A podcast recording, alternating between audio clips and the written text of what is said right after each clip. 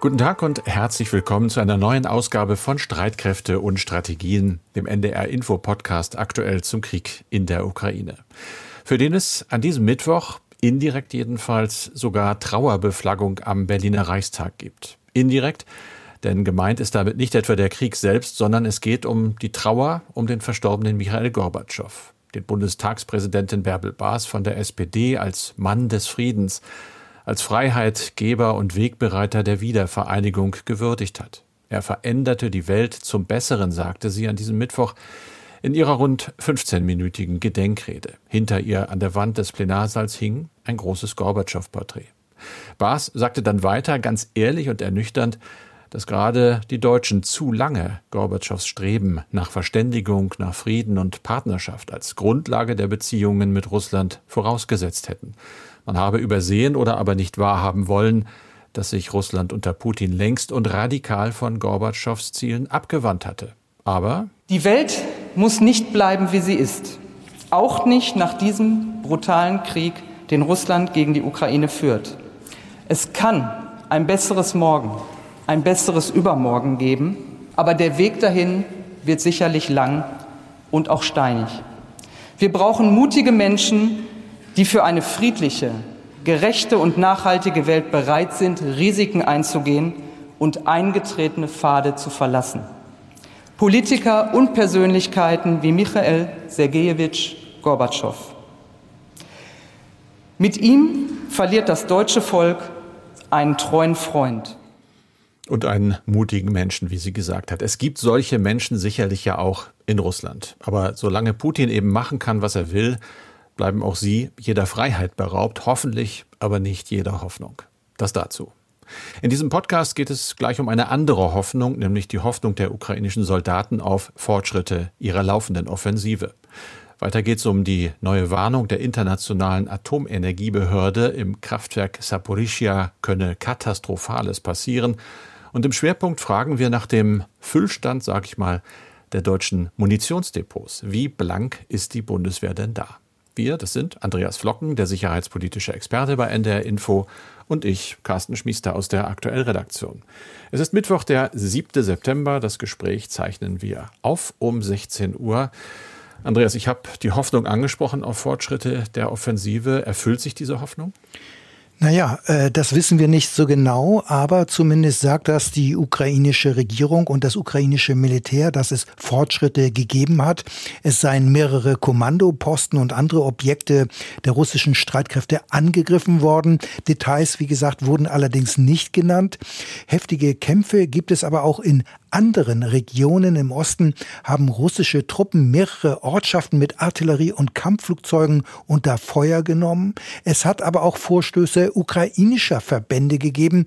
So sind ukrainische Streitkräfte im Nordosten auf eine Ortschaft zwischen der Millionenstadt Kharkiv und Isium vorgerückt. Dort bei Balaklia befindet sich ein Eisenbahnknotenpunkt, der für den russischen Nachschub sehr wichtig ist und möglich wurde dieser dieser Vorstoß offenbar auch, weil ein Teil der russischen Truppen in den Süden verlegt worden ist. Also die ukrainischen Streitkräfte haben in einigen Regionen inzwischen durchaus die Initiative übernommen und westliche Militärexperten gehen davon aus, dass diese Vorstöße der russischen Militärführung ziemlich zu schaffen machen, weil sie nun stärker als bisher reagieren muss und die Koordinierung der eigenen Truppen, das sei eine nicht ganz einfache Herausforderung. Und offenbar ja auch nicht die einzige Herausforderung für das russische Militär. Wir haben öfter schon darüber geredet. Experten vermuten, dass denen allmählich zumindest die Hochpräzisionswaffen ausgehen, aber möglicherweise auch ganz normale Munition. Jetzt ist die Rede, dass Russland in Nordkorea Nachschub bestellt. Ja, auf den ersten Blick ist so eine Meldung, die wir gehört haben, verwunderlich, aber die US-Regierung hat offenbar Hinweise, dass sich Russland um Raketen und Munition in Nordkorea bemüht. Es soll dabei wohl um Artilleriegranaten und vermutlich auch um Kurzstreckenraketen gehen. Darüber haben zunächst die New York Times und die Washington Post berichtet mit Hinweisen auf Erkenntnisse der US-Geheimdienste. Und diese Berichte wurden wenig später dann durch das Pentagon und insbesondere durch den Nationalen Sicherheitsdienst UN-Sicherheitsrat im Weißen Haus bestätigt. Der Sprecher des Sicherheitsrates John Kirby sagte aber auch, es gebe noch keine Anzeichen dafür, dass der Kauf stattgefunden habe, aber offenbar gebe es entsprechende Bemühungen bzw. Gespräche. Und nach den Worten von Kirby könnte es sich um Millionen von Munition und Granaten handeln. Die US-Regierung wertet diese Erkenntnis und auch als Hinweis darauf, dass die russischen Streitkräfte mittlerweile große Versorgungsprobleme haben. Und die Wirtschaftssanktionen, die hätten inzwischen auch Auswirkungen auf das Militär und die Rüstungswirtschaft. Man muss aber auch sagen, dass der Eindruck bisher ja immer war, dass die russischen Truppen überhaupt keine Probleme mit Artilleriemunition haben. Da war ja vor kurzem noch nie die Rede davon. Es wurde sogar darüber gesprochen, täglich würden bis zu 60.000 Granaten bei Gefechten im Donbass äh, abgefeuert.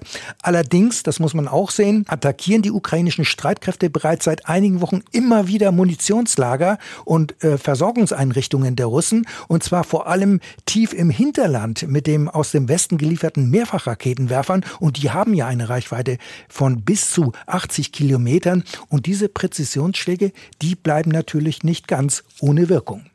Carsten, wir müssen aber noch über einen anderen gefährlichen Schauplatz in der Ukraine sprechen. Es geht um die Lage am Atomkraftwerk Saporischia. Inspektoren der Internationalen Atomenergie IAEO waren ja vor Ort und jetzt hat sich der UN-Sicherheitsrat mit dem Kraftwerk befasst. Behördenchef Grossi hat dem Rat berichtet und erneut vor einer Katastrophe gewarnt. Wie gefährlich hält Grossi denn die Lage dort? Offenbar für buchstäblich brandgefährlich. Er hat äh, vor dem Spiel mit dem Feuer, in diesem Fall mit dem nuklearen Feuer, noch einmal ausdrücklich gewarnt. Ja, nicht zum ersten Mal, aber nun waren sie halt da. Der Bericht ist wirklich sehr, sehr dick. Ich habe versucht, mich da mal durchzuwuseln. Das ist für den Nicht-Experten manchmal ein bisschen schwer. Es gibt auch äh, eigenes Filmmaterial, was die Behörde veröffentlicht hat. Da sieht man wirklich Einschüsse in diesem Kernkraftwerksbereich. Das Ganze ist insofern gefährlich, dass dieser Beschuss eben nicht nur so direkt die Reaktoren betrifft, sondern möglicherweise auch rein indirekt, wenn irgendwie die Stromversorgung der Anlage getroffen werden könnte, beeinträchtigt werden könnte, dann fällt die Kühlung aus. Da gibt es Dieselhilfsaggregate. Was ist, wenn die kaputt gehen? Also alles in allem höchst unsicher dort, sagt die Organisation und sie empfiehlt in dem Bericht, das Wort empfehlen muss man halt diplomatisch verstehen, weil anordnen kann sie es ja nicht, aber sie empfiehlt, und zwar beiden Seiten, den Beschuss dieses Kraftwerks umgehend einzustellen. Beide Seiten beschuldigen sich ja gegenseitig. Wir kriegen viele Mails in den letzten Tagen, da wurde immer gefragt, warum sollen die Russen eigentlich ein Kraftwerk beschießen, das sie selber besetzt halten. Richtig. Schwer für uns die Lage einzuschätzen, aber die Organisation warnt nicht nur vor dem Beschuss des Kraftwerkes selbst, sondern auch vor dem Beschuss der Umgebung. Und das könnten ja dann auch durchaus russische Ziele sein. Es gibt immer wieder Häufungen solcher Vorfälle. Das macht das Ganze so dringend. Und es gibt eine Empfehlung, die noch ausgesprochen wird, nämlich die Errichtung einer Schutzzone. Das wird am Ende dieses Berichts als so Sofortmaßnahme eigentlich empfohlen. Und daneben gibt es ja auch noch Inspektoren, die zumindest im Moment noch vor Ort sind. Zwei, glaube ich. Das lese ich jedenfalls. Solche Forderungen oder Empfehlungen wie die einer Schutzzone, sind solche Forderungen überhaupt erfüllbar oder realistisch? Ich glaube im Moment einfach nicht. Äh, die ersten Reaktionen waren auch dementsprechend. Die Ukraine hat instinktiv wieder mal reagiert und gesagt, die Russen müssen abziehen. Bevor sie das nicht tun, kann man über Sicherheit dort überhaupt nicht reden, auch nicht über die Sicherheitsvorschläge. Das heißt also erstmal ein Nein äh, unter einer Bedingung zu einem Ja zu machen, die einfach nicht erfüllt wird, denn Russland wird sich dort sicherlich nicht zurückziehen überhaupt nicht absehbar. Wir haben noch eine Aussage vom Außenminister Lavrov, der gerade in Vladivostok ist auf einem Wirtschaftsforum. Äh, der hat diplomatisch gesagt, wir brauchen nähere Informationen der äh, internationalen Atomorganisation, bevor wir uns final erklären. Das heißt Zeitgewinn. Er hat keine Details genannt, was er eigentlich wissen will. Wir wissen nur, dass Putin, der Präsident, also kurz vorher den Bericht akzeptiert hatte, aber auch nicht gesagt hatte, ob er auf irgendwas eingeht, sondern auch da wieder der übliche Reflex, er hat der Ukraine die alleinige Schuld an der Lage gegeben. Das heißt, es sieht nicht danach aus, dass sich diese Empfehlungen in irgendeiner Weise umsetzen lassen. Mhm. Die Lage am AKW bleibt also gefährlich und den Bericht der IAEA, e den wollen wir auch in unsere Shownotes packen. Wir wollen uns, Carsten, jetzt noch einmal mehr mit der Einsatzbereitschaft der Bundeswehr beschäftigen. Damit sieht es weiterhin nicht gut aus. Mit der Zeitenwende soll sich das ja nun ändern. Dabei geht es aber vor allem um die Einsatzbereitschaft der Waffensysteme. Ein wichtiger Aspekt kommt jedoch oft zu kurz, nämlich, dass die Munitionsdepots praktisch leer sind, Carsten. Ja, das stimmt. Und da ist nicht nur das Heer praktisch blank, sondern das gilt auch für die anderen Teilstreitkräfte, also für die Luftwaffe, auch für die Marine. Unser Kollege Christian Wolf hat deshalb mal mit Bundeswehrkennern über dieses Problem gesprochen, denn die Lage war ja mal ganz anders früher. Ja, und du meinst die Zeit vor dem Fall der Mauer. Richtig, während des Kalten Krieges. Da lagen in den Depots nämlich Munition und Raketen für etwa 30 Tage. Das ist heute nicht mehr der Fall. Das hat Hans-Peter Bartels im Interview mit Christian erzählt. Bartels war ja mal Wehrbeauftragter. Mittlerweile ist er Präsident der Gesellschaft für Sicherheitspolitik. Und nach seinen Angaben reichen Munition und Raketen heute für ein bis zwei Tage. Munition für ein bis zwei Tage. Da kann dann die Einsatzbereitschaft der Kampf- und Schützenpanzer ja auch bei 90 Prozent und mehr liegen. Ohne Munition sind diese modernen Waffensysteme letztlich Papiertiger. Dabei verlangt die NATO doch eine Bevorratung bei der Munition von 30 Tagen. Ja, absolut richtig. Aber das zeigt eben auch, dass die Bundeswehr keineswegs immer in allen Bereichen ein NATO-Musterknabe ist. Also hier zumindest werden die NATO-Vorgaben ganz klar nicht erfüllt. Allerdings ist das ja auch dem Umstand geschuldet, so erklärt es zumindest Hans-Peter Bartels, dass die Bundeswehr in der Vergangenheit bei den vielen Auslandseinsätzen eigentlich immer nur sehr wenig Munition gebraucht hat. Es ist aber trotzdem erstaunlich, denn die Bundeswehr und natürlich ist recht die Bundesregierung wird nicht müde zu betonen, dass seit 2014 wieder die Landes- und Bündnisverteidigung Hauptaufgabe der Bundeswehr ist. Anlass war ja die Annexion der Krim durch Russland. Das liegt ja immerhin schon acht Jahre zurück und heute hat man Munitionsvorräte für zwei Tage für die ganze Bundeswehr aber der Öffentlichkeit wird weisgemacht, was für eine tolle Truppe man hat. Das passt doch irgendwie nicht so richtig zusammen. Also die Depots sind leer, aber wie wirkt sich das denn konkret auf die Truppe aus? Es ist nach Christians Recherche schon so und auch absolut nachvollziehbar, dass intern natürlich viel darüber gesprochen worden ist, dass beispielsweise die Marine nur mit einem Seezielflugkörper rausfährt und wenn der verschossen ist, kann nicht nachgeladen werden. Aber das ist eben nicht die einzige Teilstreitkraft, die von dem Munitionsmangel betroffen ist wie Hans-Peter Bartels Christian im Interview erzählt hat. Das geht quer durch die Last, aber am meisten betroffen fühlt sich natürlich das Heer mit seinen sehr unterschiedlichen Waffensystemen, die äh, also auch viel Munition brauchen. Wir erleben im Moment gerade, wie die Ukraine, also die Panzerhaubitze 2000 äh, nutzt und äh, zum Teil 500 Schuss am Tag äh, abgibt. Äh, damit wären wir also in weniger als einem Tag leer geschossen. Naja, wir haben aber auch gelernt, dass die Panzerhaubitze 2000 darauf ausgelegt ist, maximal 100 Granaten pro Tag zu verschießen. Deshalb sollen ja auch ein Großteil der an die Ukraine gelieferten Haubitzen nicht mehr funktionieren. Sie müssen daher instand gesetzt werden. Aber zurück zur Munition. Es gibt also Handlungsbedarf. Kann das Munitionsproblem denn überhaupt kurzfristig gelöst werden? Also Munitionsbevorratung für 30 Kampftage, so wie die NATO es fordert? Kurzfristig dürfte schwierig sein. Hans-Peter Bartels von der Gesellschaft für Sicherheitspolitik geht von einem Problem aus, dessen Lösung sich noch über Jahre hinziehen wird. Denn Deutschland ist ja nicht das einzige Land, das die Streitkräfte wieder aufrüstet. Und deswegen steht für Bartels jetzt auch die Industrie in der Pflicht, die Produktionskapazität für Munition entsprechend zu erhöhen. Nur damit ist es eben allein auch nicht getan. Christian Wolf hat auch mit Stabsfeldwebel Thomas Schwappacher gesprochen. Der ist stellvertretender Vorsitzender des Bundeswehrverbandes, also der Interessenvertretung der Soldaten. Und für ihn steht fest, nur Munition zu kaufen würde das Problem nicht lösen, denn es werde ja auch Personal benötigt. Und nicht nur das. Das Personal braucht die entsprechenden Infrastruktur. Und hier muss auch ein Schwerpunkt äh, gelegt werden, dass wir auch in Zukunft das hochqualifizierte Personal, was in der Regel äh, oder im Schwerpunkt äh, Zivilbeschäftigte sind, die müssen wir weiterhin gewinnen und halten. Hier müssen wir also schauen, dass wir auch in Zukunft den Bedarf der Truppe mit dem Personal auch befriedigen können. Denn es nützt nichts, wenn wir äh, Munition in den Lagern haben, äh, habe aber nicht das Personal, das sich dann äh, um die Munition äh, kümmern kann, die Munition bewirtschaften kann. Also eine weitere Herausforderung für die Bundeswehr. Aber nochmal zum Geld. Jetzt gibt es ja das Sondervermögen in Höhe von 100 Milliarden Euro. Aber offenbar ist dort kein Cent für die Aufstockung der Munitionsdepots eingeplant.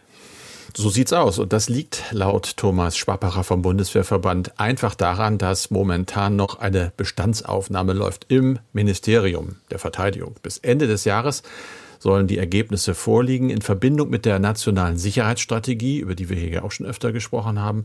Und daraus und erst dann lässt sich laut Schwappacher die künftige Struktur der Bundeswehr ableiten eben auch mit Angaben darüber, welche Waffensysteme künftig gebraucht werden. Wenn man das jetzt vorziehen würde, würde man unter Umständen Munition bestellen, die man denn gar nicht mehr braucht. Das ist zumindest so die Begründung. Erst dann, also wenn das alles vorliegt, dann kann auch zielgerichtet die entsprechende Munition gekauft werden. Schwappacher schätzt daher, dass es eine erste Summe vermutlich Anfang kommenden Jahres geben wird. Ja, aber es heißt ja schon lange, dass für die Munitionsbevorratung rund 20 Milliarden Euro gebraucht werden. Die Zahl ist ja auch schon mehrmals vom Generalinspekteur genannt worden. Das stimmt. Und der Betrag wird eben sicher in die Milliarden gehen. Nur es wird dauern, ihn ausgeben zu können durch die Produktionsbedingungen. Aus dem Haushalt für das kommende Jahr geht allerdings jetzt schon hervor, dass die Bundesregierung für Munition eine Milliarde Euro ausgeben will. Das sind fast 300 Millionen mehr als noch im Vorjahr. Aber auch das wird nicht reichen, um die NATO-Vorgabe vom Munitionsvorrat für 30 Tage zu erreichen. Das heißt, es wird dann aber auch noch einige Zeit dauern, bis die Bundeswehr voll einsatzbereit ist. Die Interviews von Christian Wolf mit Hans-Peter Bartels und Thomas Schwabacher stehen übrigens auf unserer Internetseite unter ndr.de-streitkräfte. Die Einsatzbereitschaft ist auch anderswo ein Thema, etwa in Russland. Der Krieg in der Ukraine hat die russischen Streitkräfte geschwächt. Es sollen bis zu 80.000 Soldaten gefallen oder verwundet worden sein, so westliche Schätzungen. Dazu mangelt es inzwischen offenbar unter anderem auch an Munition. Trotzdem oder gerade deshalb versucht Russland Stärke zu zeigen mit dem Manöver Vostok 2022, einer größeren russischen Militärübung mitten im Krieg. Sie geht jetzt nach rund einer Woche zu Ende. Carsten, Worum geht es eigentlich genau bei dieser Großübung? Ja, ich glaube, es ist wirklich erstmal Muskeln zeigen. Die Nummern, die genannt wurden, die Zahlen waren am Anfang beeindruckend. Mehr als 50.000 Soldaten seien an dem Manöver beteiligt. Das war die offizielle Version, aber es gibt mittlerweile erhebliche Zweifel daran. Wir zitieren ja immer gern das britische Verteidigungsministerium, weil die sich ein bisschen in die Karten gucken lassen, auch wie sie die Situation analysieren. Die gehen dort in London eher davon aus, dass es höchstens 15.000 sind. Vostok 2022, also Vostok für Osten, äh, soll unter anderem auch mit 5000 Waffensystemen gefahren worden sein, 140 Flugzeuge, 60 Kriegsschiffe, andere Boote. Auch das muss man natürlich bezweifeln, wenn man sieht, dass die Briten da eine etwas andere Einschätzung haben. Das Ganze äh, findet statt wohl noch, ich denke an diesem Mittwoch ist der letzte Tag in Ostsibirien äh, und im fernen Osten und im japanischen Meer. Normalerweise ist dieses Vostok ein, eine feste Größe sozusagen im äh, Manöveralltag Russlands, das größte, aufwendigste. Da gab es auch schon mal Beteiligungen bis zu 300.000 Soldaten. Es sind auch Soldaten anderer Länder dabei, zum Beispiel aus Belarus in diesem Jahr, aber auch aus China und aus Indien. Interessant vielleicht noch, dass Präsident Putin aufgetaucht ist. Am Dienstag wurde berichtet, dass er sich die Schlussphase selber hat ansehen wollen. Dazu gibt es auch eine kurze Fernsehsequenz, die gerade bei Twitter unter anderem rauf und runter läuft. Da sieht man denn, wie Putin im Kampfanzug eine Art Kommandozentrale betritt mit hohen Offizieren, die da alle schön in Reihe und Glied stehen und ganz vorne Verteidigungsminister Shoigu. Nur, dass Putin seinen Minister kaum eines Blickes würdigt und ihn so richtig böse fast anguckt. Also da wird sich nicht freundlich begrüßt und das ist natürlich für die internationale Community, die sich gerade sehr mit dem Krieg in der Ukraine befasst, sehr interessant, denn das wird als Bestätigung der zunehmend frostigen Atmosphäre zwischen diesen beiden Männern gesehen. Es gibt ja schon länger Berichte, dass Putin mit Shoigu unzufrieden ist wegen des Kriegsverlaufes, auch wenn Moskau natürlich nach außen hin immer wieder betont, alles super, es läuft nach Plan.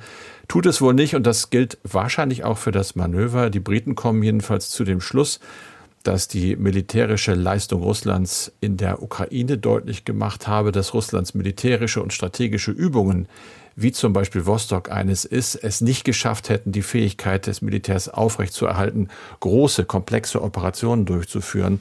Also Vostok hat, gerade auch weil vermutlich deutlich weniger Soldaten als offiziell angegeben da waren, niemanden wirklich überzeugen können. Jedenfalls nicht von internationalen Experten. Andreas, und damit kommen wir zu unseren Mails. Wir kriegen nach wie vor viele Mails, das ist richtig schön. Ich fange mal an mit Andreas Blasche-Hesse aus Hannover. Der hat geschrieben, ich habe eine Frage zur Stationierung der 40 plus 13 A400M Flugzeuge in Wunsdorf. Wir haben darüber in einem Podcast ja mal gesprochen. Das sind Militärtransporter, füge ich hinzu. Ist es für den Fall einer militärischen Auseinandersetzung nicht eher fahrlässig, alle Flugzeuge dieses Typs auf nur einer Basis zu stationieren, statt sie auf mindestens zwei zu verteilen? Die Zentralisierung hat sicher Vorteile, würde es einem potenziellen Gegner aber doch erleichtern, die Flugzeugflotte auszuschalten. Ja, das stimmt. Ähm, über die Stationierung aller A400M-Transporter hatten wir ja am Montag vergangener Woche gesprochen in diesem Podcast. Also eine zentrale Stationierung von Waffensystemen oder auch Transportflugzeugen hat zweifelsohne Vorteile, vor allem in wirtschaftlicher Hinsicht. Aber sie hat natürlich auch Nachteile und das ist letztlich immer auch eine Abwägungsfrage. Denn in einer bewaffneten Auseinandersetzung könnte ein Gegner versuchen, den Standort mit Raketen und auch anderen Mitteln anzugreifen zugreifen und damit wäre möglicherweise ein Großteil der eigenen militärischen Fähigkeiten zerstört. Und wie eine solche Entscheidung letztlich ausfällt, das hängt auch mit der jeweiligen geostrategischen Lage eines jeweiligen Landes zusammen. Und man muss sehen, vor dem Fall der Mauer war ja damals die Bundesrepublik ein Frontstaat, quasi ein Frontstaat, das kann man so sagen. Mhm. Daher gab es über das ganze Land verstreut Luftwaffenstützpunkte, selbst in entlegenen Ortschaften. Und das Prinzip nennt man Auflockerung. Also diese Dezentralisierung nennt man Auflockerung. Und damit gab es für den damaligen Warschauer Pakt nicht ein einziges großes Ziel, sondern viele kleinere Ziele und damit wollte man die eigene Verwundbarkeit reduzieren, also die Überlebensfähigkeit beispielsweise von Luftwaffenverbänden im Kriegsfall erhöhen und zusätzlich gab es ja sogar die Möglichkeit, Teilstrecken der Autobahnen für Starts und Landungen von Kampfflugzeugen zu nutzen. Übrigens ist auch zu hören, dass gegenwärtig in der Ukraine Schnellstraßen für militärische Luftfahrzeuge genutzt werden. Also das Prinzip der Auflockerung galt während der Ost-West-Konfrontation bis zum Fall der Mauer, übrigens auch für Kasernen und andere Bundeswehrstandorte.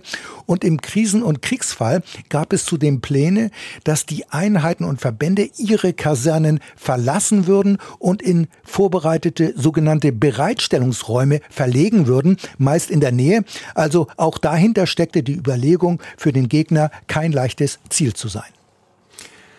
Jetzt Schlichting aus Hamburg schreibt. Eine leider weiterhin offene Kernfrage ist für mich, welche Strategie die Bundesregierung bzw. die NATO bei der Ausstattung der ukrainischen Streitkräfte vereinbart haben.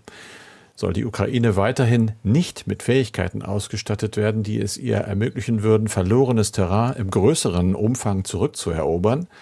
Befürchtet man eine gefährliche, Klammer auf, unumkehrbare, Klammer zu, russische Eskalation, wenn Russland gegebenenfalls auch die 2014 besetzten Gebiete wieder verlieren würde. Wie seht ihr das? Ja, ich denke, das sind zwei wichtige Fragen und nach meinem Eindruck werden sie bis heute von der Politik beziehungsweise den westlichen Regierungen nicht klar beantwortet. Also meine Kurzantwort ist, Bundesregierung und auch NATO haben keine Strategie und zur Eskalationsgefahr, ja, die Bundesregierung befürchtet, dass es dazu kommen könnte. Die osteuropäischen Staaten schätzen die Lage jedoch etwas anders ein. Aber eigentlich muss man da schon etwas ausholen, um das zu erläutern. Es herrscht zwar Einigkeit, dass die Ukraine unterstützt werden muss. Trotzdem sind die Interessen und die verfolgten Ziele im Westen sehr unterschiedlich. Das wird deutlich am Streit um die Lieferung schwerer Waffen, insbesondere ob auch Kampf- und Schützenpanzer westlicher Bauart an die Ukraine geliefert werden sollen, also konkret Leopard 2 Kampfpanzer oder Marder Schützenpanzer. Und diese Zurückhaltung hier erklärt sich in meinen Augen vor allem damit, dass die NATO auf keinen Fall Kriegspartei werden möchte. Das ist zwar zwischen allen NATO-Partnern erstmal Konsens. Strittig ist aber, wann diese Grenzen überschritten werden oder konkret, ab wann Moskau zum Beispiel bei Waffenlieferungen diese rote Linie überschritten sieht. Denn eine Eskalation und Ausweitung des Krieges über die Ukraine hinaus will die NATO ja auf jeden Fall verhindern. Gleichzeitig will man aber die Ukraine unterstützen, auch mit schweren Waffen, um einen militärischen Erfolg Russlands zu verhindern. Denn andernfalls, so die Befürchtung, würde Moskau nur weitermachen mit seiner aggressiven Politik, vielleicht nicht sofort, aber über kurz oder lang würde die Republik Moldau zum Beispiel oder aber auch die baltischen Staaten ins Visier des Kreml geraten. Und zwischen diesen Zielen laviert die westliche Politik bei der Frage der Waffenlieferungen. Denn wie weit man bei den Waffenlieferungen gehen soll, ohne die Atommacht Russland zu provozieren, gehen die Meinungen im Westen eben auseinander. Wobei man sagen muss, dass die NATO nach außen versucht, ein Bild der Geschlossenheit abzugeben. Aber es gibt natürlich auch Interessenunterschiede. Sichtbar wurde dies ja, als Polen MiG-29 Kampfflugzeuge an die Ukraine liefern wollte, die USA dies aber abgelehnt haben und ganz offensichtlich mit Rücksicht auf Russland. Ein, ein anderes Beispiel ist eben dieses erwähnte Beispiel über direkte Lieferungen von westlichen Kampf- und Schützenpanzern.